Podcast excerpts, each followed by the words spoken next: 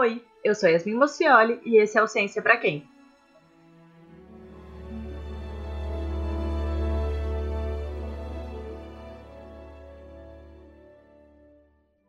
Hoje vamos conversar sobre o SciHub, uma ferramenta que permite o acesso de forma gratuita aos textos completos dos artigos científicos. Os artigos são a forma de comunicação dos cientistas, nos artigos estão os resultados das pesquisas realizadas em universidades e centros de pesquisa. Por exemplo, o Instituto Butantan, que é responsável por produzir diferentes vacinas no Brasil. Assim, os artigos científicos são fundamentais para o desenvolvimento da ciência, realizada por alunos, professores e pesquisadores. O problema é que para ter acesso aos artigos é necessário, na maioria das vezes, pagar por eles, porque o texto completo do artigo está disponível apenas para os assinantes das revistas científicas. Assim, o acesso ao conteúdo científico é desigual, porque apenas uma pequena porcentagem da população mundial tem acesso à maioria das publicações por meio de instituições como universidades públicas e centros de pesquisa. Por isso, o SciHub foi criado em 2011 por uma jovem estudante de graduação do Cazaquistão. Naquela época, as opções disponíveis para contornar os paywalls e ter acesso aos textos completos dos artigos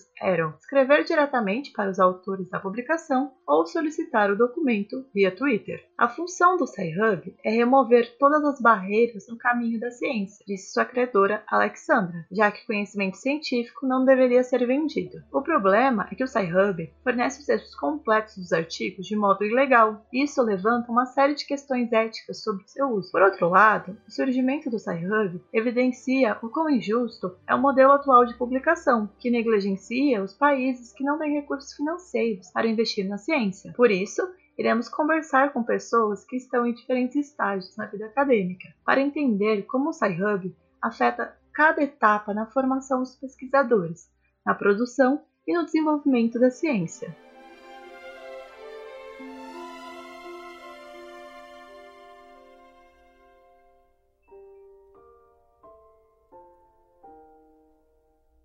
Natália da Silva é aluna de Ciências Biológicas na Universidade Federal de Pernambuco e bolsista de iniciação científica na mesma instituição. Além disso, utiliza o Instagram para fazer divulgação científica da sua linha de pesquisa.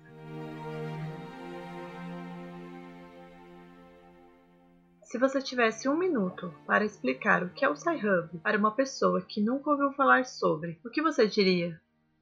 Bom, eu diria que é uma plataforma de artigos gratuitos e livros também, até, em que as pessoas ela têm um acesso muito prático e total liberdade, assim. Em que momento da sua vida você entrou em contato com o SciHub? Quem te falou sobre essa ferramenta e por quê? Eu acredito que foi no quinto período da graduação, quando eu quis começar a planejar projetos, então foi me apresentado pelo meu orientador no laboratório mesmo, enquanto eu estava pesquisando, tendo curiosidade, e uma amiga do laboratório também. E aí me explicaram direito como funcionava a plataforma, foram me mostrando tudo, e aí eu fiquei deslumbrada, né? Porque era gratuito. Você já utilizou ou utiliza o SciHub para realizar as atividades da graduação, como a iniciação científica? Se sim, por que utilizou ou utiliza o SciHub, sendo que as universidades públicas brasileiras possibilitam que os alunos de graduação e pós-graduação acessem diversos periódicos por meio do portal de periódicos da CAPES? Ah, sim, com certeza. Eu utilizei porque muitas vezes os artigos que eu queria se encontrava apenas nessa plataforma de forma gratuita. Claro que era bem mais prático. E o CAPS, sendo bem sincera assim, foi pouco utilizado ou pouco pensado nas minhas buscas. Até porque não foi algo que era tão recomendado. Você falou que o portal da CAPS não foi muito recomendado, mas te apresentaram essa ferramenta ou você descobriu sozinha? Então, justamente, não me foi apresentado, eu acabei descobrindo sozinha, mesmo pesquisando, assim, mas não foi algo nem falado, assim, pelas pessoas que já estão há mais tempo no meio acadêmico. Muitas pessoas alegam que utilizar o SciHub é muito prático e o comparam com o site de busca do Google. No entanto, As pessoas que são contra o uso do Sci-Hub alegam que essa necessidade de praticidade é reflexo de uma geração imediatista que não sabe e não quer buscar outras formas de ter acesso aos textos completos dos artigos. Como você enxerga essa situação? Afinal, vivemos em um período em que absolutamente qualquer informação está a um toque de uma tela do celular. Então, eu enxergo assim, o raciocínio realmente faz muito sentido, assim, mas eu enxergo que justamente por a geração ser imediatista, claro que deveríamos mudar hábitos que não fosse levado para as próximas gerações, mas se deixarmos de utilizar, acabaremos não estando dentro do sistema que nos pede mil e uma coisas em tão pouco tempo. Então, isso de certa maneira otimiza nosso tempo e permite que, quem sabe, fazermos com muito mais qualidade o nosso trabalho. Vamos imaginar que o Sci-Hub e outras ferramentas semelhantes que permitem o acesso aos textos completos de artigos científicos não existem. Além disso, você não tem acesso aos periódicos através de sua universidade. Nesse cenário, o portal de periódicos da CAPES não existe. E também não tem recursos financeiros para assinar os periódicos. Como você faria para dar prosseguimento na sua pesquisa? Nossa, nunca isso tinha passado na minha mente. Ou eu poderia imaginar uma situação dessa, sabe? Mas eu diria que precisaria buscar na busca do Google mesmo, e se ainda assim não pudesse, não fosse suficiente, provavelmente seria pago. Então, eu teria que separar sempre, eu não sei, sabe, um dinheiro para artigos e ainda assim tentar entrar em contato com pessoas que já trabalham na área para saber escolher o artigo específico que eu precisasse e não gastar tanto dinheiro que talvez talvez o artigo não fosse me suprir naquilo que eu realmente precisava. As pessoas que são a favor do do SciHub afirmam que essa ferramenta democratiza o acesso à produção científica no mundo. Mas o SciHub é ilegal, porque fere os direitos autorais das editoras. Como você enxerga essa situação tão complexa? De um lado, você, enquanto pessoa que não tem outra opção a não ser utilizar o SciHub para ter acesso ao artigo que pode contribuir com a sua formação e o desenvolvimento da sua pesquisa. Do outro lado, você infringe a legislação, ou seja, comete um crime. Então, realmente, é extremamente complicado, né? Já que a ciência, podendo se dizer, ser um patrimônio da humanidade, sabemos que não deveria ter um custo, mas tem. Então, tanto que entre não cobrar das pessoas para ler os artigos, é cobrado para quem vai publicar o artigo. Então, de toda maneira, alguém acaba pagando por isso. Então, ainda que seja algo que ninguém queira assumir 100% quanto sai Hub, já que implica a questão do crime, é bem melhor você saber que tem uma plataforma gratuita para seu conhecimento, trabalho, que irá gerar resultado a partir daquela pesquisa e você vai ter, de alguma forma, vai estar de alguma forma beneficiando o Estado, o Brasil. É exatamente, né? O conhecimento científico, ele é uma produção da humanidade. Então todo mundo deveria ter acesso, não deveria ser restrito a um grupo seleto, né, que são os acadêmicos, os alunos de graduação, de pós-graduação. Todo mundo deveria ter acesso. Para você, o Sci-Hub é um vilão ou herói? Ou nenhum dos dois?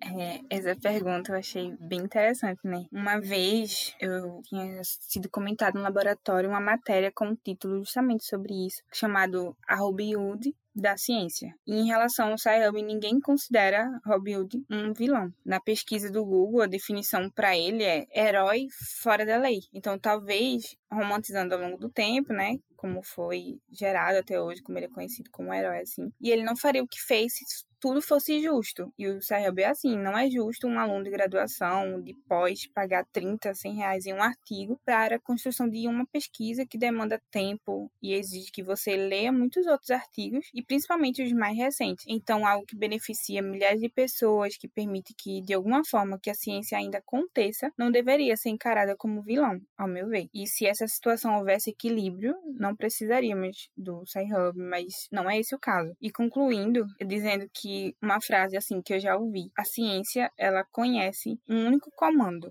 que é contribuir com a ciência. Eu achei bem interessante isso. Nossa, que bonito, que lindo. Eu concordo com você. Eu acho que o Sci-Hub, ele tem muito essa ideia, né, de tirar do rico, né, tirar dos ricos ali. E aí, quem seriam os ricos? As editoras que acabam monopolizando esse conhecimento, né? Porque a gente sabe que a publicação ela tem um custo. Só que a gente também sabe que as grandes editoras superfaturam em cima dessas publicações. Então não precisaria cobrar tão caro por um artigo. Então, se houvesse essa redução no valor e cobrasse só o preço justo para publicar, talvez fosse mais fácil para os autores conseguir financiar, né, conseguir pagar essas publicações. Mas eu ainda sou, eu vou mais além, né? Eu acho que deveria ser público. Todo mundo poder acessar essa produção científica e também pensar no outro lado, né? Porque quando a gente pensa nesses periódicos de acesso aberto, quem paga são os autores. Só que imagina assim, se você está num país que não investe em ciência, que não tem dinheiro para investir em ciência, você pode então ter acesso aos artigos se for acesso aberto. Mas você nunca vai poder publicar o seu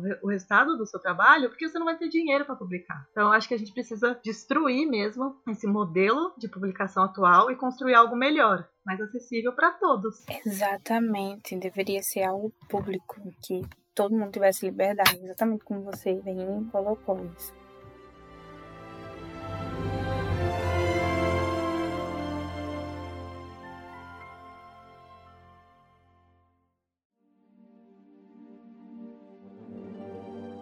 Lucas Brandão é bacharel em Educação Física pela Universidade Paulista pós-graduado em bases fisiológicas e metodológicas do treinamento de força e pesquisador junto ao Grupo de Estudos e Treinamento de Força Unip-USP. Além disso, utiliza o Instagram para fazer divulgação científica sobre realizar exercícios físicos de modo adequado por meio de aulas e dicas.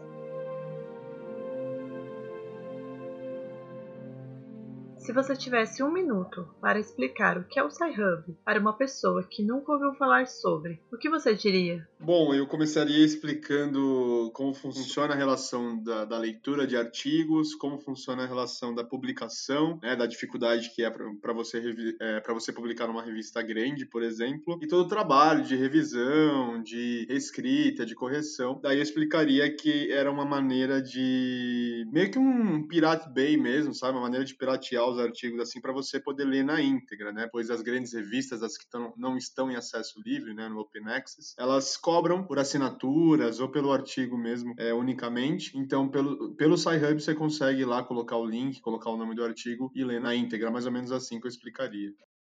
Em que momento da sua vida você entrou em contato com o SciHub? Quem te falou sobre essa ferramenta e por quê? Aproximadamente no segundo ano de graduação, quando eu comecei a entrar nessa vida de pesquisador, né, comecei a iniciação científica, no momento que eu estava lendo Thomas e Nelson, que é um livro bem, bem legal, assim, de iniciação científica, né, de, de metodologia científica, melhor dizendo, e aí foi quando eu comecei a aprender a buscar artigos, né, lá no PubMed. E aí eu sempre perguntei pro meu orientador na época, falei, meu, mas como assim os artigos artigos são pagos, como faz? E aí ele me falou do SciHub, né? Ele, ele me explicou mais ou menos como funcionava, né? Que a gente não pagava para ler os artigos, e aí ele passou o site, e desde então eu sempre usei. Muitas vezes eu nem pesquiso no PubMed, eu já pesquiso direto no SciHub, de tão viciado que eu fiquei nele. Então, às vezes, é até um erro meu, porque às vezes o artigo tá até livre na revista, uma Open Access, ou, ou simplesmente ele tá livre na revista X, e eu já vou direto no SciHub. Na época eu lembro que eu até perguntei para ele sobre uma possível biblioteca, se dava, mas ele falou que dependia muito da universidade e na, na época lá na, na Unip era mais complicado de acessar, enfim, foi mais ou menos isso. Você já utilizou ou utiliza o SciHub para realizar as atividades da graduação, pós-graduação e trabalho? Se sim, por que utilizou ou utiliza o SciHub, sendo que as universidades brasileiras, incluindo a Unip, possibilitam que os alunos de graduação e pós-graduação acessem diversos periódicos por meio do portal de periódicos da CAPES. É, excelente pergunta. Eu sempre usei na graduação, desde o segundo ano, na pós-graduação também, para pesquisar sobre. E hoje, como eu leio todo dia, né, eu sempre estou acessando o SciHub, inclusive está aberto aqui no computador. E é uma pergunta muito boa, né? Você tem ali os periódicos lá na Unip, por exemplo, mas muitas revistas, pelo menos na área de treinamento, não tem. A gente não tem acesso, ainda mais por a gente ler muito artigo de revistas no idioma inglês, né, na literatura inglesa, a gente não consegue ter acesso pela, pela biblioteca da Unip, né? Pelo menos foi o que o meu orientador disse na época e eu acreditei nele. Nunca pesquisei sobre mais a fundo. Então, respondendo à última pergunta, eu uso todo dia, usei na graduação, usei na pós-graduação e sigo usando agora para estudar sobre, sobre a minha área de, de atuação prática mesmo mesmo, né? E como eu ainda participo do grupo de pesquisa, sempre tem um artigo novo, a gente também vai buscar outros artigos na, na lá na revisão, né? É, por exemplo, tem uma revisão, então a gente vai buscar outros artigos para ver se realmente fazia sentido o que o autor está falando naquele artigo e sempre uso o SciHub. Então, sigo usando sim. Muitas pessoas alegam que utilizar o SciHub é muito prático e o comparam com o site de busca do Google. No entanto, as pessoas que são contra o uso do SciHub alegam que essa necessidade de praticidade é reflexo de uma geração imediatista que não sabe e não quer buscar outras formas de ter acesso aos textos completos dos artigos. Como você enxerga essa situação? Afinal, vivemos em um período em que absolutamente qualquer informação está a um toque de uma tela do celular. Eu concordo em partes com essa afirmação, porque, como eu te falei, a gente tem um fator limitante muitas vezes de revistas brasileiras. Eu não sei como é na área da biologia para ti, biologia animal, mas na área de treinamento as revistas brasileiras são bem é, inferiores, né, às, de, de, da língua inglesa. Então a gente tem esse fator limitante de só ler artigo em inglês, né, na língua inglesa, e o outro fator limitante também está relacionado ao, ao ponto de, por exemplo, você diz da sociedade ser imediatista, eu concordo plenamente. Hoje a gente tem diversos perfis no Instagram que só postam a capa do artigo e falam do resumo do artigo, sem ler metodologia, sem ver as limitações, e aí eles acabam extrapolando um dado que muitas vezes não é real, que tem muitas limitações, que não é para aquela população, tem uma validade externa muito baixa para ser extrapolado. Então, assim, quando eu uso o SciHub, eu estou, na verdade, querendo ler o artigo na íntegra, né? Eu estou ali buscando uma informação mais completa, né? É, para ter uma, uma leitura científica melhor. Então, nesse ponto de ser imediatista, depende, sabe? E pensando nisso também, nesse ponto de vista, a gente tem que imaginar o seguinte, no seguinte cenário, né? Quando a revista, por exemplo,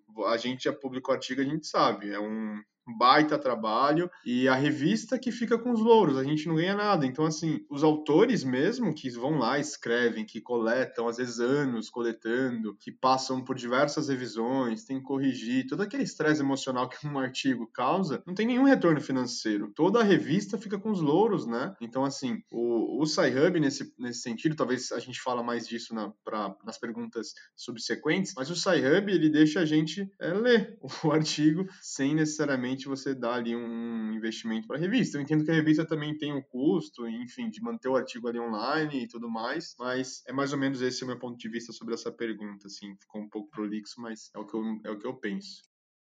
Vamos imaginar que o SciHub e outras ferramentas semelhantes que permitem o acesso aos textos completos de artigos científicos não existem. Além disso, você não tem acesso aos periódicos através de sua universidade. Nesse cenário, o portal de periódicos da CAPES não existe e também não tem recursos financeiros para assinar os periódicos. Como você faria para dar prosseguimento na sua pesquisa? É um cenário bem impossível, assim, né? Na verdade, vamos imaginar que o SciHub saia do ar uma vez por todas, né? Que depois de diversas tentativas isso realmente pode ocorrer. E, de verdade, seria muito complicado esse sentido. Eu acho que a gente, eu pelo menos, iria recorrer ali às revistas Open Access, né? De, de livre acesso, embora a gente tenha um fator limitante nelas também, porque mesmo as maiores, né? As mais renomadas, meio que os autores pagam e a revista entra. Isso também dá um, dá um, dá um viés, né, científico, assim. Então, seria bem complicado esse cenário. Eu não, não sei muito bem o que eu faria. Então, eu recorreria para inicialmente para as open access, né, para as de livre acesso, mas teria dificuldades para le, leitura, levando em conta que pelo menos na área bio, na nossa área biológica as coisas mudam muito, então assim, se basear apenas em livros não daria. A gente fica a gente fica com conhecimento muito retrógrado. Eu acho que não teria muito o que fazer a não ser recorrer para as revistas de livre acesso, porque possivelmente uma possível extinção do SciHub a gente teria mais revistas nesse sentido, né? Você sabe que é possível solicitar ao autor do artigo o texto completo por e-mail? Você já fez isso? Como foi sua experiência? É bom, já sabia disso, inclusive já o fiz, né? É, lá pelo ResearchGate, né? Você consegue pedir o artigo, mas se a gente partir de uma perspectiva, primeiro assim, o que aconteceu? Eu tive péssimas experiências, hum, pelo menos na, na, área de treinamento, isso, essa reciprocidade, né? Essa empatia não ocorreu muito. Diversas vezes os autores nem me responderam ou demoraram muito para me responder E assim, não me responderam mandando PDF, falaram um pouco do artigo. Já aconteceu também de eu, de eu comentar: ah, por que vocês usaram esse método X, sabe? Deveria ter usado o Y, de maneira bem assim, cordial, perguntando mais um pouco sobre um pouco do método, que não ficou claro na, na íntegra do artigo mesmo, lá na discussão, né? Ou na metodologia. E assim, eu tive péssimas experiências. Um ou outro me respondeu mais educadamente, mais completo, mas a grande maioria, assim, nas vezes que eu fiz isso, não foram muitas também, não me mandaram o artigo, ou me responderam muito, muito é, demoraram muito para responder, ou simplesmente não deram muita atenção. Então, eu, depois de algumas tentativas, assim, frustradas, né, eu fui direto pro Saheb. Tudo bem que eu sou um cara mais imediatista também, eu concordo, e eu assumo. Eu quero o artigo agora, eu quero ler agora. Então, todo esse trabalho de ir lá, mandar o e-mail, pedir pro cara, até o cara mandar, enfim, para mim é muito lento, né? Então, mas sim, eu sabia que tinha essa opção, eu acho uma opção bem viável, né? As pessoas que são a favor do uso do SciHub afirmam que essa ferramenta democratiza o acesso à produção científica no mundo. Mas o SciHub é ilegal porque fere os direitos autorais das editoras. Como você enxerga essa situação tão complexa? De um lado, você, enquanto pessoa que não tem outra opção a não ser utilizar o SciHub para ter acesso ao artigo que pode contribuir com a sua formação e o desenvolvimento da sua pesquisa. Do outro lado, você infringe a legislação, ou seja, comete um crime. Bom, essa pergunta está muito relacionada à nossa discussão anterior, né? Só quem produz artigo, quem pesquisa de fato, quem passa muito tempo coletando, escrevendo, fazendo toda a análise na mão ali, é, sabe o esforço gigantesco que é para publicar num periódico de qualidade, né? Ainda assim, o retorno financeiro é totalmente zero. Como a gente conversou, a gente às vezes até gasta para publicar numa revista mais renomada, que tem mais tem até mais relação com o seu artigo do que outras revistas, né? Então assim, e outro ponto também que a gente tocou é sobre a revista, o periódico em si ter um lucro gigantesco e um gasto baixo ali para fazer, para manter o artigo no ar, para manter o site no ar. Então assim, é algo totalmente Ah, um outro exemplo também é quem é, você que vai se tornar doutora, né? Quem é doutorado, pós-doutorado que vira revisor de uma grande revista, que tem todo o trabalho de revisão da revista, também não ganha, pelo menos na área de treinamento isso não acontece. Então, assim, a revista tem todo o lucro em cima dos autores que publicam, em cima dos revisores que revisam, em cima de tudo. Então, é, é uma cobrança que não é justa, ainda mais o dólar estando alto, né? A gente tem algumas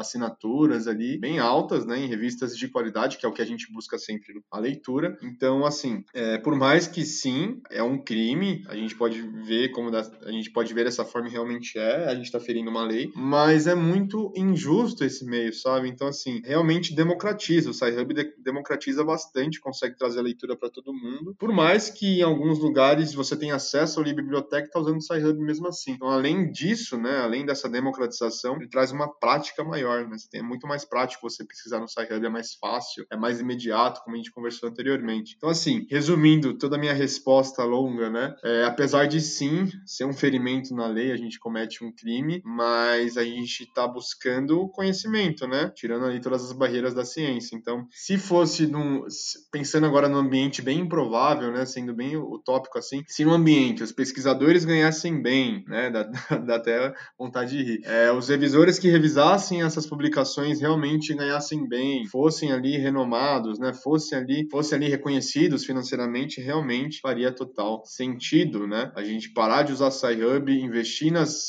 nos grandes periódicos, para os periódicos passarem isso para os pesquisadores, para os revisores, por toda a equipe ali por trás. Como não é assim, eu acho que é, um, é algo que democratiza sim e faz todo sentido.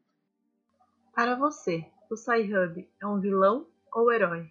Ou nenhum dos dois? É, eu acho que eu respondi bastante na, na última, né? Só. Assim, ele tem problemas, né? Claro que, que não é perfeito, mas ele tá mais pro mocinho da história do que pro vilão, né? O vilão são os grandes periódicos que, que não tem uma. que não repassam ali um valor justo. Não é nem um valor justo, um valor realmente. algo, né? Um valor, assim. Então, é, por mais que ele tenha problemas, né? Ali, principalmente com a lei, ele tá mais pra mocinho, tá mais pro herói ali da história do que propriamente o vilão.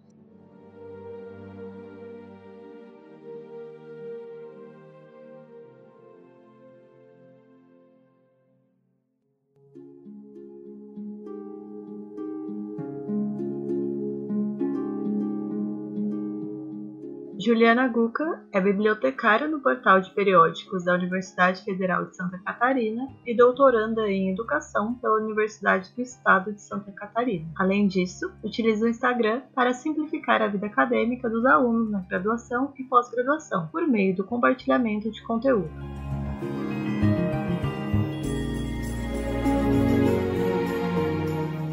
Muitas pessoas alegam que utilizar o SciHub é muito prático e o comparam com o site de busca do Google. No entanto, as pessoas que são contra o uso do SciHub alegam que essa necessidade de praticidade é reflexo de uma geração imediatista que não sabe e não quer buscar outras formas de ter acesso aos textos completos dos artigos. Como você enxerga essa situação? Afinal, vivemos em um período em que absolutamente qualquer informação está a um toque de uma tela do celular.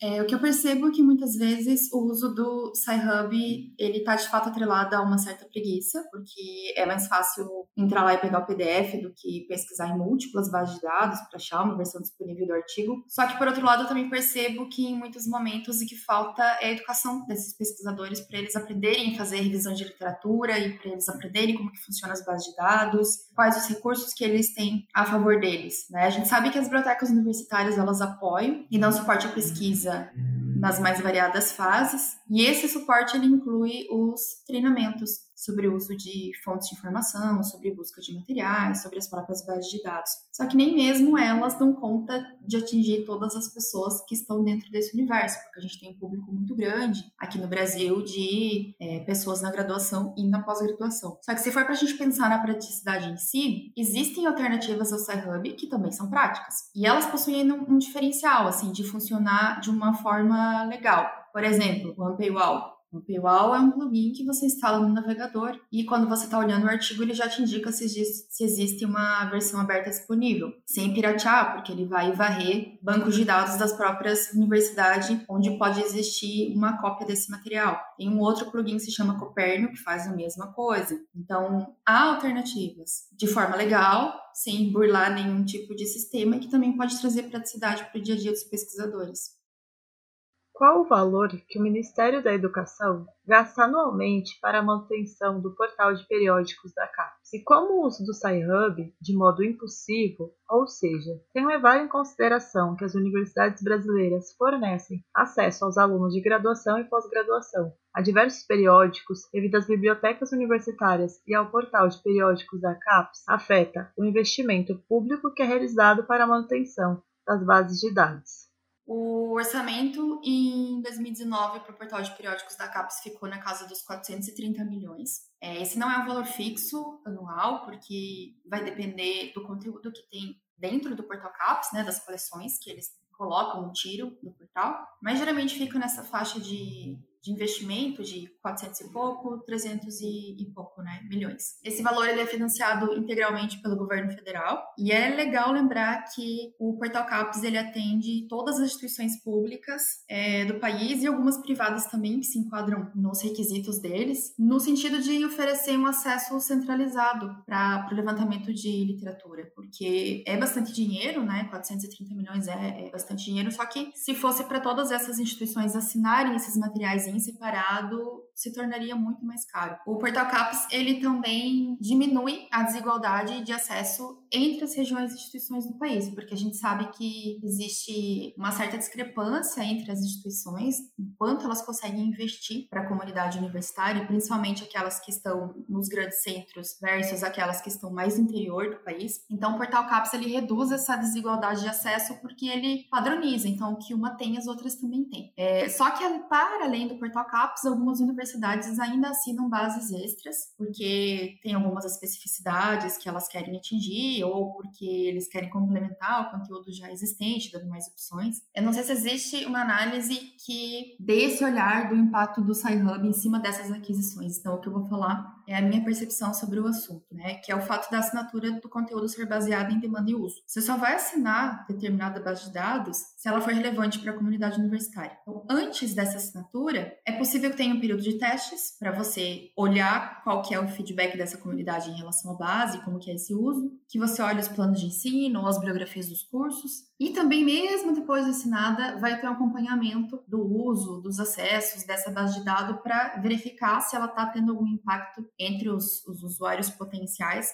ou não, né? Como que está se dando é, esse uso dessa base. E se a gente for pensar que muitas vezes os pesquisadores eles vão para o SciHub porque é mais fácil, não necessariamente porque na universidade eles não têm acesso ao material que eles precisam, eu particularmente imagino que de alguma forma esse desvio pode impactar nessa demanda das bases assinadas. Porque se elas não têm uso, independente do motivo para que isso aconteça, não há necessidade de mantê-las. Então a gente pode ter alguns cenários aí que vão se desenrolar, como a diminuição da verba que é destinada para esse tipo de coisa, Pensando no que você falou sobre a importância do portal de periódicos da CAPES, o quanto de verba pública é destinado para a manutenção desse portal, eu fiquei pensando, porque eu conversei com dois alunos, né, com uma estudante e com um estudante já formado, na verdade, e ambos tiveram uma resposta muito parecida quando eu comentei sobre o portal. Eles disseram que foi comentado com eles durante a formação, mas foi isso, assim, foi um comentário. Ah, o portal existe, ponto. Nunca foi explicado a importância, é, o quanto de dinheiro é destinado, que você pode utilizar, sabe? Então eu fico pensando, eu acho que a gente tem essa ferramenta, mas a gente não sabe valorizar e a gente não sabe informar os alunos de que essa ferramenta existe, sabe? Sim, faz todo sentido. E o Portal Campus ele é uma iniciativa que já tem muitos anos aqui no Brasil e ela foi pioneira no mundo quando foi criada de dar esse acesso centralizado, de pensar esse acesso centralizado para as instituições. E eu soube, assim, não tenho nenhuma informação confirmada, mas que inclusive estava tentando se pensar em alguma coisa parecida para resolver o problema do acesso a livros agora durante a pandemia de, de Covid, para tentar fazer um consórcio de compra de bases virtuais de livros para as bibliotecas universitárias que estão fechadas né, por causa do Covid, seguindo mais ou menos essa ideia, né, de fazer é, algo de forma coletiva ao invés de cada universidade resolver o problema isoladamente. Eu acho que isso às vezes acaba não chegando nos estudantes porque são tratados como informação técnica, né, informação técnica que, que é veiculada para o pessoal que trabalha com isso e que não necessariamente seria de interesse para os alunos. Mas eu concordo contigo que divulgar esse tipo de informação poderia ser interessante para valorizar mais o que a gente tem, né, no nosso país. Na indústria do conhecimento, como funciona a compra de assinatura de base de dados? E como essa compra do conhecimento reflete na produção científica? Porque parece um ciclo sem fim. Por exemplo, se pensarmos que um bolsista desenvolve sua pesquisa com dinheiro público, após finalizar o trabalho, ocorre a publicação dos resultados, e os leitores, para terem acesso a esse conhecimento científico, pagam, muitas vezes, utilizando o dinheiro público. Antes de assinar uma base de dados, é bem comum que você tenha uma análise da demanda interna por aquele tipo de conteúdo. Então, você vai olhar para as biografias dos cursos, vai avaliar se já existe alguma estrutura similar aberta que atenda essa demanda, então aí você não precisaria pagar. Você vai ver se alguma base que já é assinada pela biblioteca de repente não dá conta dessa necessidade. Os bibliotecários avaliam também o que, que tem dentro da base, então tem que olhar o acervo que elas englobam para analisar se contempla o público para o qual ela vai ser destinada. E outra coisa bem comum de acontecer são os trials, né, onde a base fica disponível para a comunidade por dois meses, três meses, e essa comunidade vai usar e dar um feedback. E depois desse teste, esse feedback também é analisado pela equipe de aquisição que vai juntar todas as informações e justificar se vale a pena essa compra ou não. No caso de base de dados, a modalidade mais comum de compra é a assinatura, ou seja, geralmente você faz um plano anual, você vai pagar um valor anualmente, e aí você tem acesso ao conteúdo por aquele período. Então, expirado o contrato, expira o acesso. Resumindo, você compra o acesso e aquela estrutura daquela plataforma para usar durante um período de tempo e não os conteúdos da base de dados em si. Tem algumas bases de dados é, onde a modalidade de compra é chamada de perpétua, ou seja, você compra uma única vez e o acesso ele não expira, mas isso é bem mais raro. E claro, se tratando de dinheiro público também é preciso observar a legislação vigente, né? verificar a necessidade de licitação, apresentação de orçamento, justificativa, processo de compra, tem todo um procedimento administrativo por trás.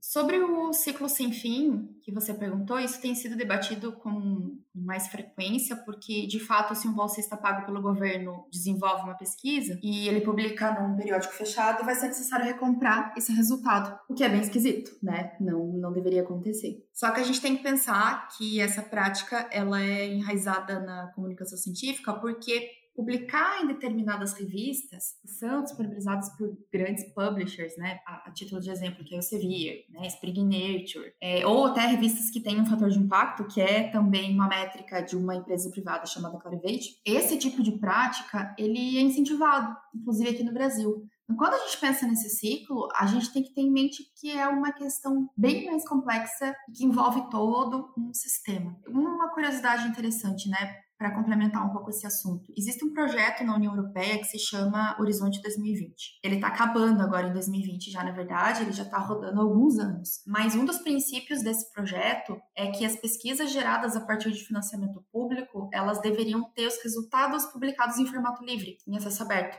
que é justamente para a sociedade ter uma devolutiva e para que essas pesquisas elas, elas tivessem mais impacto, né? Elas, elas tivessem mais alcance. Então eu acho que o caminho é por aí. Você mexe direto na base. Essa é uma perspectiva interessante. Muitas pessoas consideram que o Sci-Hub não é a solução para o problema da desigualdade no acesso ao conteúdo científico. Afirmam que é apenas um alerta para a necessidade de construir um patrimônio científico e acadêmico comum, além dos limites impostos pela propriedade intelectual. Como você enxerga essa situação? Bom, eu acho que tem duas coisas diferentes nessa pergunta, tá? A questão do acesso e a questão dos direitos autorais. Porque você pode ter artigos científicos livres e ainda assim manter os direitos autorais. Não são coisas excludentes, elas coexistem. O SciHub, ele vem a ser uma iniciativa que bate de frente com o modelo de disponibilização do conhecimento, que já tem sido colocado cada vez mais em xeque há bastante tempo. Então, isso não é de hoje. E esse movimento de acesso aberto pelo conhecimento, ele não começou com o SciHub. Ele é bem mais antigo. Então já se pensava em derrubar essas barreiras de acesso muito antes do SciHub começar, por diversos outros motivos, né? Principalmente o dinheiro. E eu acho interessante a gente pensar no esquema de pirataria de artigos científicos, que é o que acontece com o SciHub, fazendo uma analogia com música. Porque hoje em dia praticamente ninguém pirateia música, né? Ninguém baixa a música. Por que, que ninguém baixa a música? Porque a gente tem hoje soluções que tornaram o acesso inclusivo. Então, ou eu escuto a música de graça no Spotify ou no próprio YouTube, ou eu pago um valor simbólico que é acessível para assinar o Spotify Premium ou algum outro aplicativo de streaming. E aí a gente para de piratear porque teve uma mudança no modelo de negócio que tornou é, esse acesso à música tão acessível que a pirateria ela não é mais necessária. E no caso dos artigos, a gente ainda está na fase da pirateria porque o modelo de negócio não se transformou o suficiente. Ele está caminhando devagarzinho, mas ainda não se transformou o suficiente. Eu acho que um dia, não sei quando, mas talvez um dia, esse jogo vai virar e talvez o SciHub não seja mais necessário. Que vai acontecer com a questão da comunicação científica, o mesmo que aconteceu com o cenário da música.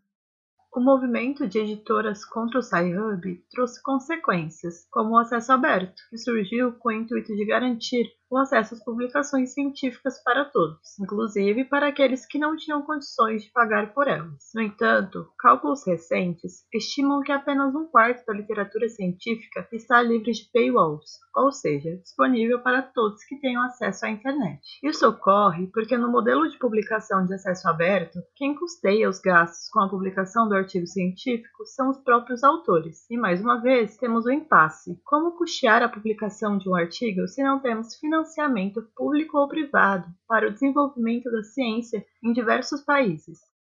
Bom, aqui uma pequena observação ou correção, tá, para a gente começar. É, o acesso aberto, ele não surgiu por causa do SciHub, né? Acho que até já comentei na questão anterior. Mas ele é muito mais antigo e muito mais amplo do que isso. Existiu um movimento chamado de crise dos periódicos, que é considerado um dos gatilhos ou um dos precursores do processo aberto. E essa crise dos periódicos ela aconteceu na década de 80 então já faz bastante tempo, e ela foi por causa das bibliotecas, principalmente as bibliotecas americanas. E por que, que essa crise aconteceu, né? Porque as bibliotecas, elas simplesmente elas não conseguiam mais manter as suas coleções atualizadas, principalmente por causa do alto custo disso. Sempre foi muito caro comprar acervo. Então, nessa época já se tinha tecnologia suficiente para pensar um acesso diferenciado ao conhecimento, e é claro que isso acabou impulsionando a criação de alternativas, e depois, na década de 90, a internet foi a cerejinha do bolo, né? Se a gente for parar para pensar na Cielo, por exemplo, que é, um, é uma base de dados, né? É, de acesso livre, ela foi criada em 1997, também já faz bastante tempo. E em 2001 teve a reunião em Budapeste que veio justamente a firmar a iniciativa de acesso aberto e a definir caminhos e conceitos e formas de fazer esse acesso aberto acontecer. Por exemplo, surgiram vias para fazer esse acesso aberto acontecer. Uma dessas vias é a Via Verde, que é voltada para os repositórios institucionais, onde o próprio autor e do arquivo trabalha, o que é muito comum aqui no Brasil, não só no Brasil, né, em outros lugares também, mas Aqui no Brasil é muito comum que a gente tenha o arquivamento de teses e dissertações nos repositórios das universidades e depois esse material é reunido na BDTD, por exemplo, onde você consegue pesquisar de todas as universidades de uma vez só. E isso é um acesso aberto pela Via Verde. Depois a gente tem a Via Dourada, que é os periódicos que publicam em acesso aberto. O SciHub, ele foi criado em 2011, então quando a gente vê essa timeline, ele veio bem depois. Sobre o custeio das publicações, que são feitas em acesso aberto, na verdade depende e não necessariamente isso vai ser custeado pelo autor, tá? Se a gente parar para analisar a situação da América Latina, grande parte do, do custeio das publicações fica a cargo das universidades e dos institutos de pesquisa, onde essas revistas estão vinculadas. Na universidade que eu trabalho, por exemplo, no meu trabalho mais diretamente, eu dou suporte para 45 revistas. Dessas 45, se eu não me engano, só umas duas cobram taxa. Por quê? Porque tem o custeio da, produção editorial feito pela universidade. Então, o autor não precisa pagar nem para acessar e nem para publicar. Tem alguns periódicos, né, que cobram uma taxa para custear coisas a mais ou para dar conta às vezes de alguma necessidade que a universidade não não responde, mas geralmente ainda é muito mais acessível se a gente for comparar com taxas cobradas por periódicos que são vinculados a editoras comerciais. Quando a gente está falando aí de editoras maiores, próprio Sevir, né, que eu já citei antes, e periódicos também publicados em locais que não tem essa mesma cultura de vinculação que a gente tem aqui, é comum que você não pague nada para publicar em acesso fechado, porque o teu artigo depois ele vai ser vendido, então você não tem nenhum custo de publicação. Mas se você quiser, eles te deixam pagar uma taxa para publicar aberto. E aí é uma, uma escolha sua enquanto pesquisador, e claro que vai depender da verba que você tem disponível para isso. Vai depender também do projeto que originou essa, essa publicação, porque eu sei que tem alguns projetos que às vezes vêm com cláusula de que não pode publicar fechado. Então, tem esse olhar também. De qualquer forma, existe também a taxa de bancada, né, que é chamada de taxa de bancada, que a universidade acaba cobrindo em alguns momentos essas taxas de publicação para esses autores. Então o autor não tira do próprio bolso. Mas a gente sabe que esse cenário ele não é homogêneo, né? Esse pagamento ele não acontece de forma igual para todas as áreas do conhecimento e em todos os lugares. E como você disse, ele passa pelo financiamento. Então eu acho que acaba caindo naquele mesmo problema sistêmico que eu mencionei antes, dessa cultura enraizada é, e ampla é, que vai muito além do que só a gente pensar numa taxa ou num pagamento, né? Tem mais a ver com a forma que a gente faz comunicação científica e por que, que a gente coloca determinados journals estrangeiros ou determinados, determinadas metas de publicação enquanto pesquisador, ao invés de fomentar a própria produção nacional para que ela melhore e tenha impacto lá fora, ou ao invés de escolher uma revista que seja aberta e que tenha uma política editorial diferente. Eu acho que vai mais por esse lado. Uma outra consequência do movimento de editoras contra o Sci-Hub foi o comportamento dos autores, que passaram a compartilhar seus artigos científicos em suas redes sociais. Entendo esse comportamento como uma afirmação de que os cientistas não concordam com o modelo atual de publicação e, por isso, compartilham seus trabalhos. No entanto, essas mesmas pessoas continuam publicando artigos nesse formato. Por isso, fico pensando que talvez fosse necessária uma atitude mais drástica, como uma greve, um período de seis meses sem submissões e sem publicações de artigos. Como as editoras iriam reagir? Penso em um comportamento mais incisivo, talvez pela minha inexperiência no mundo acadêmico, mas também observo um pouco de hipocrisia nesse comportamento de não concordar com o modelo atual de publicação, mas ainda assim segui-lo. Além disso, o acesso aberto não é uma solução solução, é apenas a troca da posição do problema, porque o custo de publicação deixa de ser do leitor e passa a ser do autor. Assim, o problema continua sendo: quem não tem dinheiro não pode fazer ciência. Como você enxerga isso? Bom, eu tenho as minhas dúvidas se esse comportamento ele é uma afirmação contra esse modelo ou se na verdade é só uma forma da pessoa dar um ponto de acesso a mais para o artigo. Porque o ResearchGate ele tem uma excelente recuperação pelo Google e além disso ele é uma rede social, então as pessoas se conectam por ele. E eu acho que as pessoas elas continuam publicando nesse formato porque elas fazem parte de um sistema que empodera essa prática, né? Que é o que eu já venho falando. Porque olha só, o programa de pós que exige que você publique em uma revista com fator de impacto ou numa revista internacional com determinadas características, ela não tá, o programa não está interessado em discutir a recompra desse tipo de material, ele só está interessado em estar nessa posição de quem publica em determinados lugares sob determinadas circunstâncias. E se você não segue o que o programa manda, você não obtém os créditos que você precisa, você não defende a tese, você não faz uma série de coisas. Então eu acho que tem muito mais coisa envolvida nessa discussão do que só a postura individual dos próprios pesquisadores. Já existiu uma vez um boicote, pelo menos eu fiquei sabendo de um, não sei se houveram outros, mas teve um boicote de pesquisadores contra Elsevier, se eu não me engano foi em 2012, não, não tenho de memória agora, mas foi um boicote por causa do preço cobrado pelos artigos. 2.700 pessoas, 3 mil pessoas participaram desse boicote, foi bastante gente, dentro da área da matemática, se eu não estou enganada. E na época, essa pressão, ela surtiu efeito, porque a editora, ela diminuiu o preço dos artigos de 45 dólares para 18 dólares, 20 dólares por aí, então caiu pela metade. Eu particularmente penso que o movimento mais natural seria que os pesquisadores começassem a escolher revistas com políticas melhores para mandar os artigos, o que não resolveria de imediato, mas enfraqueceria um pouco esses monopólios e entraria nesse movimento natural de abertura dessas pesquisas, né? Como eu já venho falando. Outro, outro olhar que eu acho interessante, que se mudasse daí daria mais impacto, é de quem faz a aquisição desse material. Então, mexer nas bases. E a gente tem um exemplo disso que foi feito pela Alemanha. A Alemanha ela criou um projeto chamado Project Deal. Esse projeto ele foi um consórcio de várias universidades e várias bibliotecas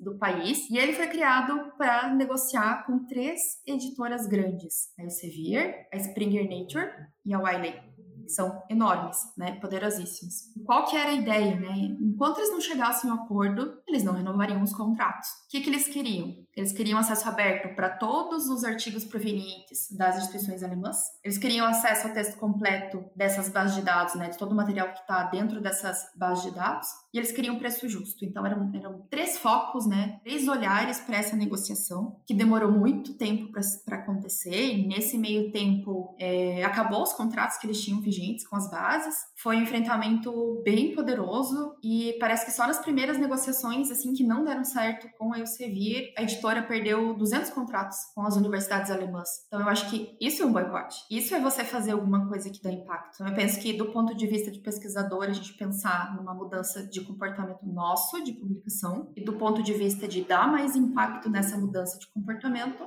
quem tem que talvez ter um olhar é quem faz a aquisição desse material. Um super boicote, diga-se de passagem. Nessa indústria do conhecimento surge a cultura da ciência central e ciência periférica. Isso influencia a produção científica no mundo. Você pode comentar um pouco sobre como você, bibliotecária e pesquisadora, enxerga essa situação?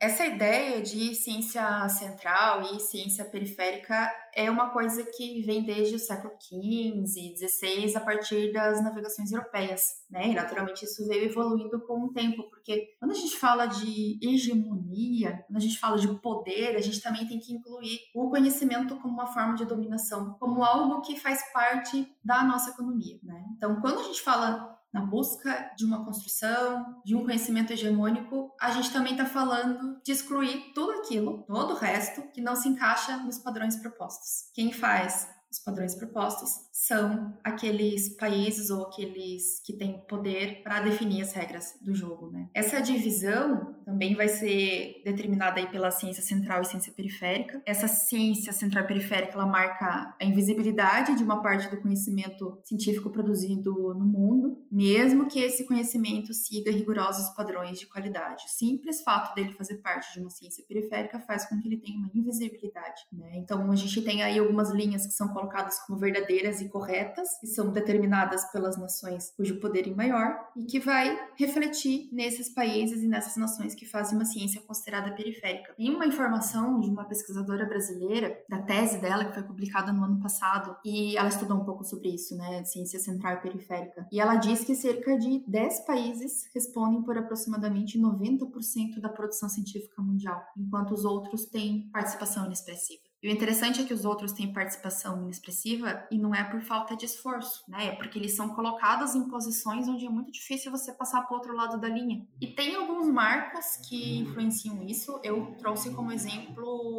o inglês. Se a gente for parar para pensar no contexto histórico, até a Segunda Guerra Mundial a gente tinha três idiomas utilizados na ciência: o alemão, o inglês e o francês. Aí, por causa, naturalmente, de guerra e mudança geopolítica, o inglês acabou se tornando a língua franca da ciência, o que de certa forma homogeneiza a comunicação, mas, por outro lado, ela exclui todas as nações que não têm esse idioma como nativo. E a gente não para para pensar sobre isso, né? A gente só segue fluxo. Só que a gente tem 7 mil idiomas catalogados no mundo e o grupo central de idiomas é composto por 23 línguas. Essas 23 línguas representam mais da metade da população mundial. Então, não é só o inglês. E eu quero deixar claro que eu não estou sendo contra o inglês, né? O inglês, ele é importante. O que eu quero colocar aqui é só um exemplo de uma coisa que acaba colocando a ciência periférica mais na periferia, porque nem todo mundo tem que se esforçar para se adequar aos padrões. Os países que têm a língua inglesa como nativa fazem muito menos esforço para fazer parte da ciência central ou para fazer parte de um movimento científico do que os outros, né? Então, o esforço que o Brasil tem para publicar ciência é muito maior do que o esforço do Reino Unido. E isso, além de passar pela questão de idioma em si, passa pela questão do financeiro, porque o dinheiro que a gente gasta para mandar traduzir, para mandar revisar e para tentar adequar toda essa comunicação para ser publicada lá fora é o dinheiro que vários outros países não precisam gastar, então eles podem direcionar isso para outro foco. Outro ponto, as bases de dados e as revistas que a gente usa para publicar. A gente tem utilizado muito, principalmente aqui no Brasil, bases que são consideradas mainstream, né? Web of Science, Scopus, são bases de editoras comerciais e que dentro delas essa representação, ela representação de conhecimento ela é desigual. Então a quantidade de revistas que tem dentro dessas bases, geograficamente falando, a procedência desse material é muito norte global e pouco sul global. Então a gente tem pouca coisa da América Latina, pouca coisa da África, pouca coisa da, da Ásia nessas bases, que é uma coisa que acaba refletindo nas nossas pesquisas e a gente deveria parar para pensar. Então, eu sempre gosto de dar o exemplo quando eu falo sobre isso, né, ciência central, ciência periférica, no sentido assim, se eu quero fazer uma pesquisa sobre uma população ribeirinha aqui de Santa Catarina. E aí eu pesquiso no Web Science, que é uma top base. É, e eu não acho nada, eu posso dizer que não há produção científica de qualidade sobre esse assunto, ou só não tem nada lá porque esse conhecimento que eu quero é muito local e, portanto, ele está publicado no Brasil e não está publicado em uma base forte. Então, é interessante a gente pensar nesses aspectos que, às vezes, esse movimento da ciência central e da ciência periférica, eles refletem na nossa realidade sem nem a gente perceber. Tem umas pesquisas também também que falam que, apesar do nosso esforço em traduzir, internacionalizar, em fazer uma diversidade de coisas, a representação e a penetração dos nossos pesquisadores, né, pesquisadores que vêm da ciência periférica, nesses espaços de ciência central, é muito difícil, porque a gente passa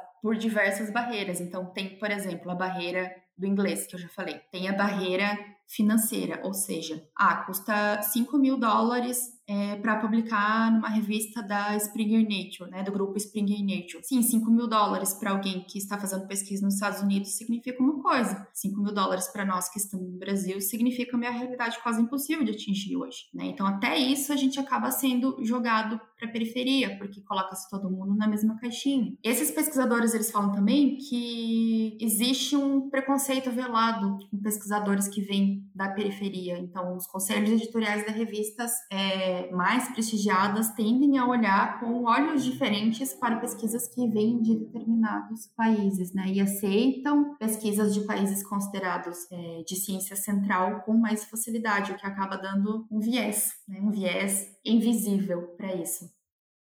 Para você, o Sci-Hub é um vilão ou herói? Ou nenhum dos dois? Eu não gosto muito de ser radicalista e ter que escolher o 880. Eu sempre gosto de olhar o caminho do meio, assim, e perceber que existem vários lados para uma mesma moeda. No caso do Sci-Hub, para as editoras comerciais, ele é um vilão. Para os pesquisadores que só veem nele uma forma de conseguir material para estudar, né, que não tem acesso a nenhum outro tipo de, de fonte de informação, ele é um herói. E ele é responsável por muito do conhecimento que está circulando em muitos trabalhos que estão aí publicados. Eu entendo que o Sci-Hub ele tem um papel importante dentro da comunidade científica e que ele abre caminho para muita gente estudar. Mas uma coisa que eu acho legal para a gente pensar é por que, que ele existe. Então, se há necessidade de ter um site que pirateia artigos científicos, inovação científica, conhecimento, um site que pirateia conhecimento, é porque alguma coisa está estranha. Eu acho que é para essa coisa estranha que a gente tem que olhar, parar e refletir.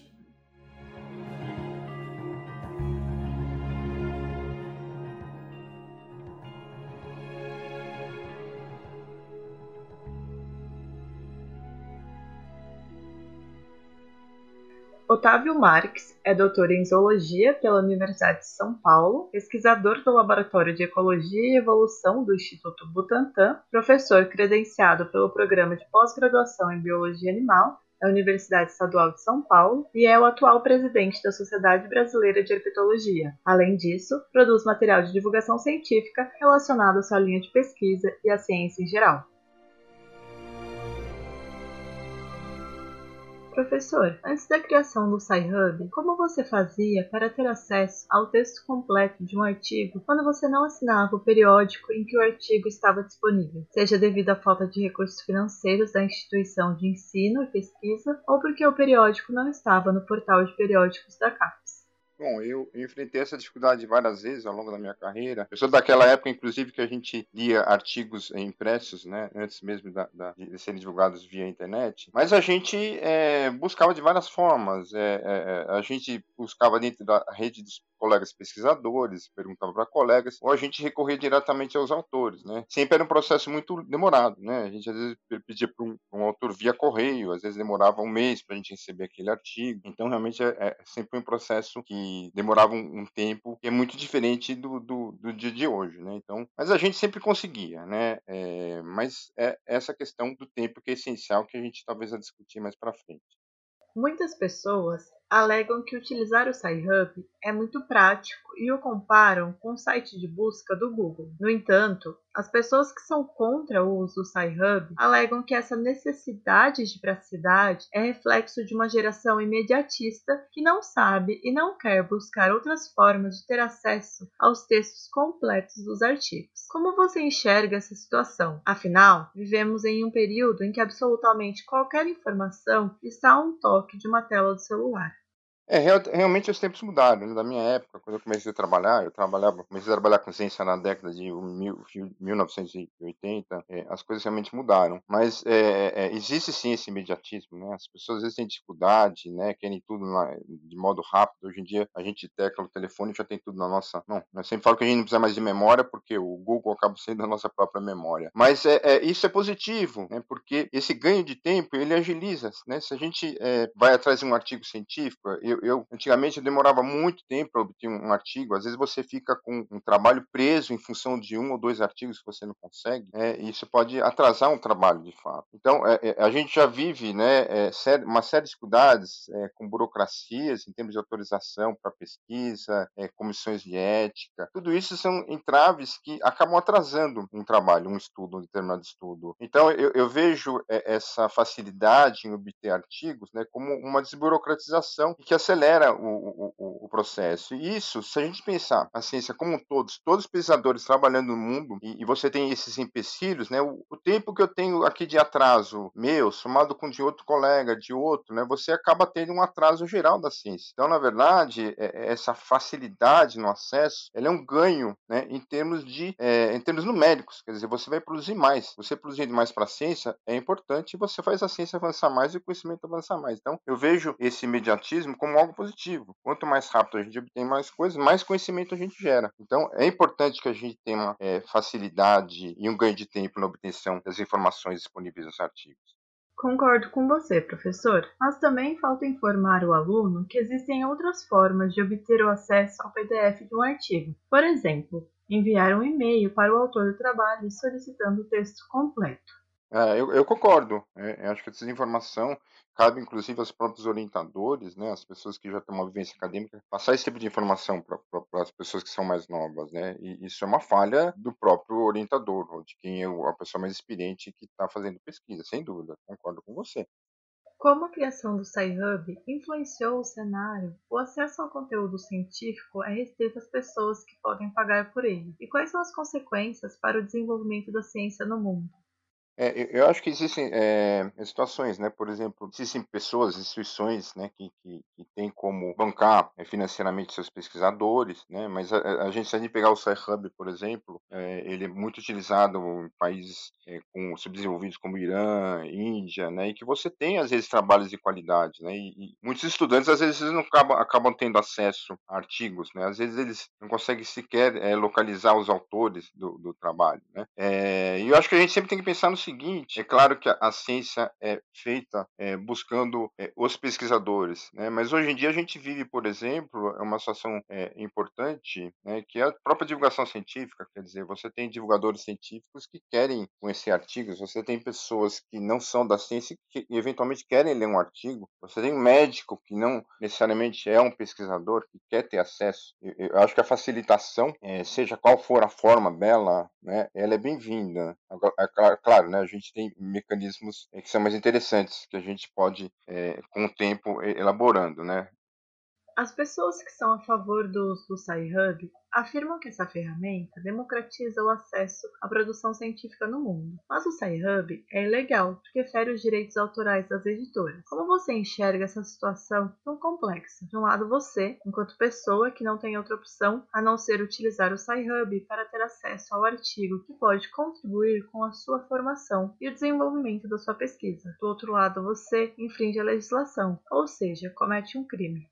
A Declaração Universal dos Direitos Humanos, se a gente for lá fuçar na, na, na Declaração Universal dos Direitos Humanos, é, que seria uma espécie de carta magna que, que serve para orientar é, os países é, em relação às suas próprias legislação, diz lá o artigo 27 o seguinte, né? Toda pessoa tem o direito de participar do progresso científico e de seus benefícios. Então veja bem, isso é um direito é, universal. Né? Então o erro, na verdade, está na legislação que existe nos países, né? que restringem e dificultam o acesso acesso do conhecimento científico em função dessa questão que envolve as editoras. Quer dizer, eu, eu acho que, eu sempre digo que o mundo evolui, a gente está evoluindo, a gente está passando por esse. Eu, eu, acho que essa questão que a gente tem passado da, da, dessa dificuldade de acesso aos artigos científicos em função do monopólio de cinco é, editoras, ele está sendo quebrado. Né? A gente sabe que o ano passado houve uma, uma quebra da Universidade da Califórnia, né, que simplesmente é, cessou né, o, o, o, o, acordo que ela tinha com a Elsevier, que é uma, a principal editora que tem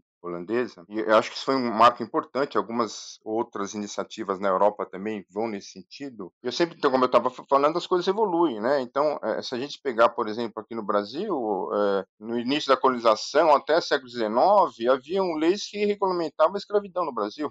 Quer dizer, estava lá na lei que você podia ter um escravo, né? Que você tinha que ter certos. É, no início do, da colonização, estava escrito que você podia ter, ter direito a mais de 120, é, trazer mais de 120 é, escravos da África. Quer dizer, isso é um absurdo, né? Quer dizer, um tempo a, coisa evoluiu, veio várias eh, leis que foram disputando a escravidão, até finalmente a Lei Áurea. Então, tanto no Brasil quanto nos Estados Unidos não existe escravidão, né? mas eram coisas, dificuldades que a gente passou. Né? É, há, há 90 anos atrás, as mulheres não votavam, né? mulher era proibida. Quer dizer, então, na verdade, o que eu vejo é que a questão é, não é o Sahab, o erro está na legislação dos países que é, dão essa liberdade né, para as editoras é, monopolizem completamente o conhecimento científico e acesso de todos. Então, então eu, eu acho que é, a gente tem que mudar é, na verdade, é, é, é a questão de legislação dos países, que a gente tem que mudar e evoluir nesse sentido, e permitir com que todo mundo tenha acesso, todo mundo tem que ter acesso a qualquer artigo científico. Então, existem alguns princípios que são inquestionáveis, a saúde, a educação, o conhecimento científico, são questões que todos têm que ter direito a isso.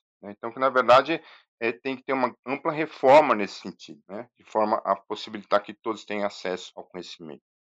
Muitas pessoas consideram que o Sci-Hub não é a solução para o problema da desigualdade no acesso ao conteúdo científico.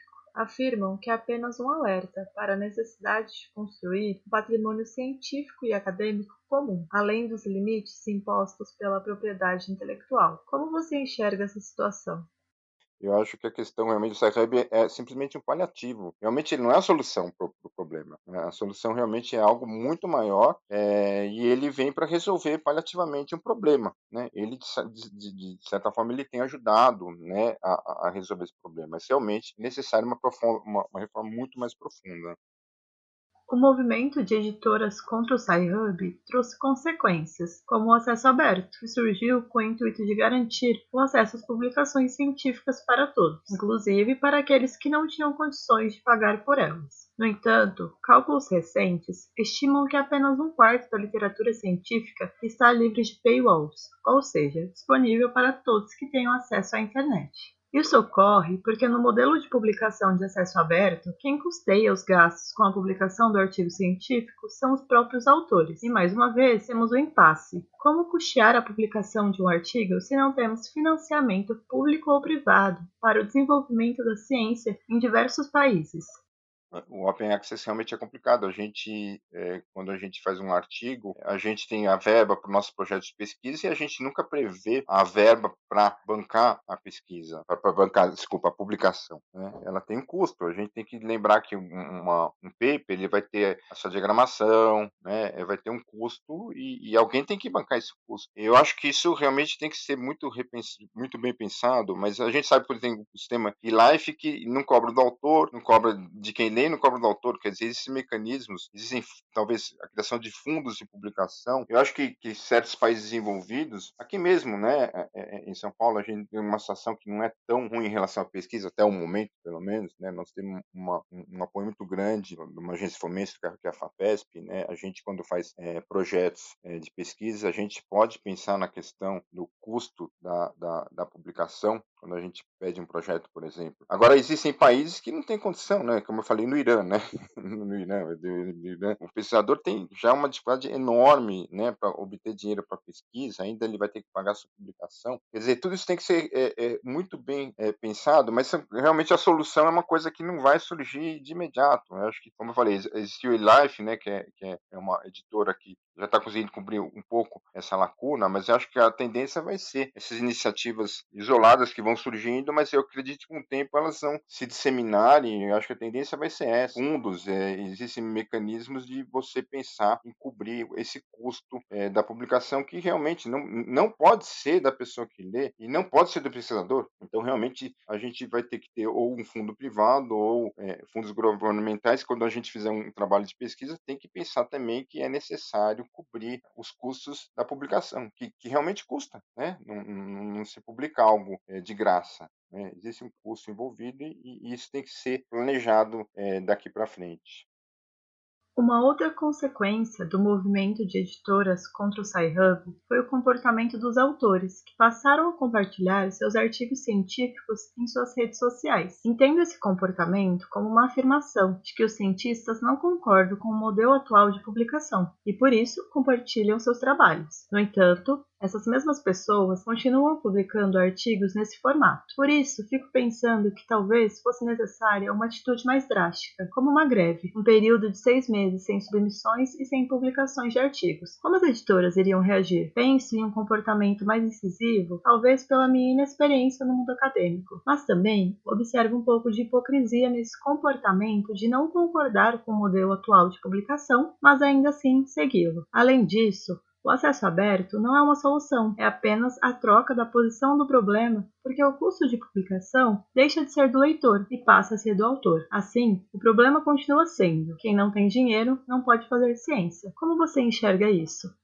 Eu concordo com você. Eu acho que a, a gente falou um pouquinho isso, né? É necessária uma ruptura. E os pesquisadores não estão fazendo a parte dele. Quer dizer, é, no fim, é, é, critica esse sistema, mas aceita esse sistema por conveniência e comodismo. Quer dizer, enquanto não houver uma mobilização efetiva dos pesquisadores, é, realmente é, é vai ser difícil. E eu não vejo como ocorrer essa mobilização. Eu acho que a, a, a, a mudança vai ser realmente gradativa. Vão ser iniciativas locais que vão ocorrer, e isso vai ser uma coisa que vai ocorrer com o tempo. Não vejo como vamos fazer uma greve. Seria ótimo, né? Eu, eu, eu toparia entrar numa greve, mas eu, eu, eu não vejo como isso acontecer na prática, né? É, então eu, eu, vejo que realmente vai depender muito ainda de iniciativas e cabe a nós pesquisadores tentar, quando a gente tem, quando surgir um tipo de iniciativa, a gente priorizar né, aquelas revistas que estão indo por esse caminho. E aí realmente o pesquisador tem que pensar um pouco no, no comum, né? como eu falei da e-life, né? Tem que pensar um pouco no comum e no futuro e mudar essa, quebrar esse paradigma e a gente ir para um outro outro caminho, mas é necessário que realmente cada um vá fazendo o seu caminho. Eu acho que vocês que estão vindo da nova geração aí, né, é importante que pensem um pouco assim. Agora, realmente é uma coisa difícil. As pessoas são cobradas, existe o fator de impacto, mas o pesquisador vai ter que abrir um pouco mão da sua recompensa se ele quer mudar. Eu acho que é uma coisa que, que leva tempo, a conscientização é, é, vai ocorrendo devagarzinho, mas eu vejo, eu sou sempre otimista. Eu acho que isso é uma questão que avança devagarzinho.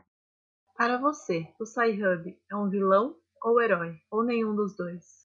Olha, lembraria que a, Alexandra Baquian, ela foi nomeada entre, entre as 10 personalidades mais influentes na ciência no mundo. Minha resposta é que eu concordo inteiramente com a, com a Nature, né, com a indicação dela, né? É, então, sem dúvida alguma, é, eu considero a Alexandra, para mim, é, um, um, ídolo, né? Eu acho que ela, ela prestou uma, um serviço muito importante, né? Porque ela permitiu conhecimento né, científico a muitos que não tinham, né? E eu acho que isso é extremamente, é, é algo extremamente nobre. Infelizmente, né? Infelizmente, infelizmente, existe essa questão é, legal, que é um problema, mas as mudanças são assim, né? É, é necessário você quebrar, é, é como eu falei, é, a gente discutiu aqui, não é a solução, né? Mas foi algo paliativo e algo que balançou muito todas as estruturas e, eu acho que todo esse movimento e ela foi muito importante nesse sentido é que está permitindo essa mudança que está ocorrendo. Acho que já, a gente já está é, mudando e acho que a tendência vai ser mudar é, mais. Sem dúvida, ela é uma heroína.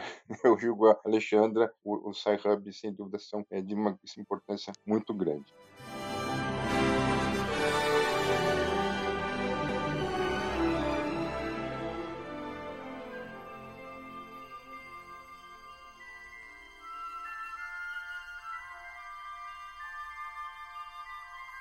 Agradeço a participação de Natália da Silva, Lucas Brandão, Juliana Guca e Otávio Marques. Foi um privilégio conversar com vocês sobre algo tão importante para a formação dos pós-graduandos e para o desenvolvimento da ciência. Esse episódio é um trabalho para a disciplina Boas Práticas na Ciência do curso de pós-graduação Ecologia e Evolução da Universidade Federal de Goiás.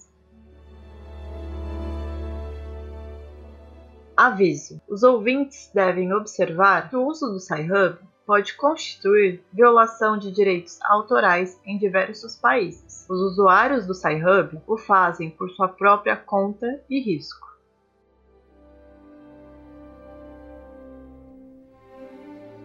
Nos acompanhe nas redes sociais. No Instagram somos ciência.pra.quem. Tchau e até o próximo episódio.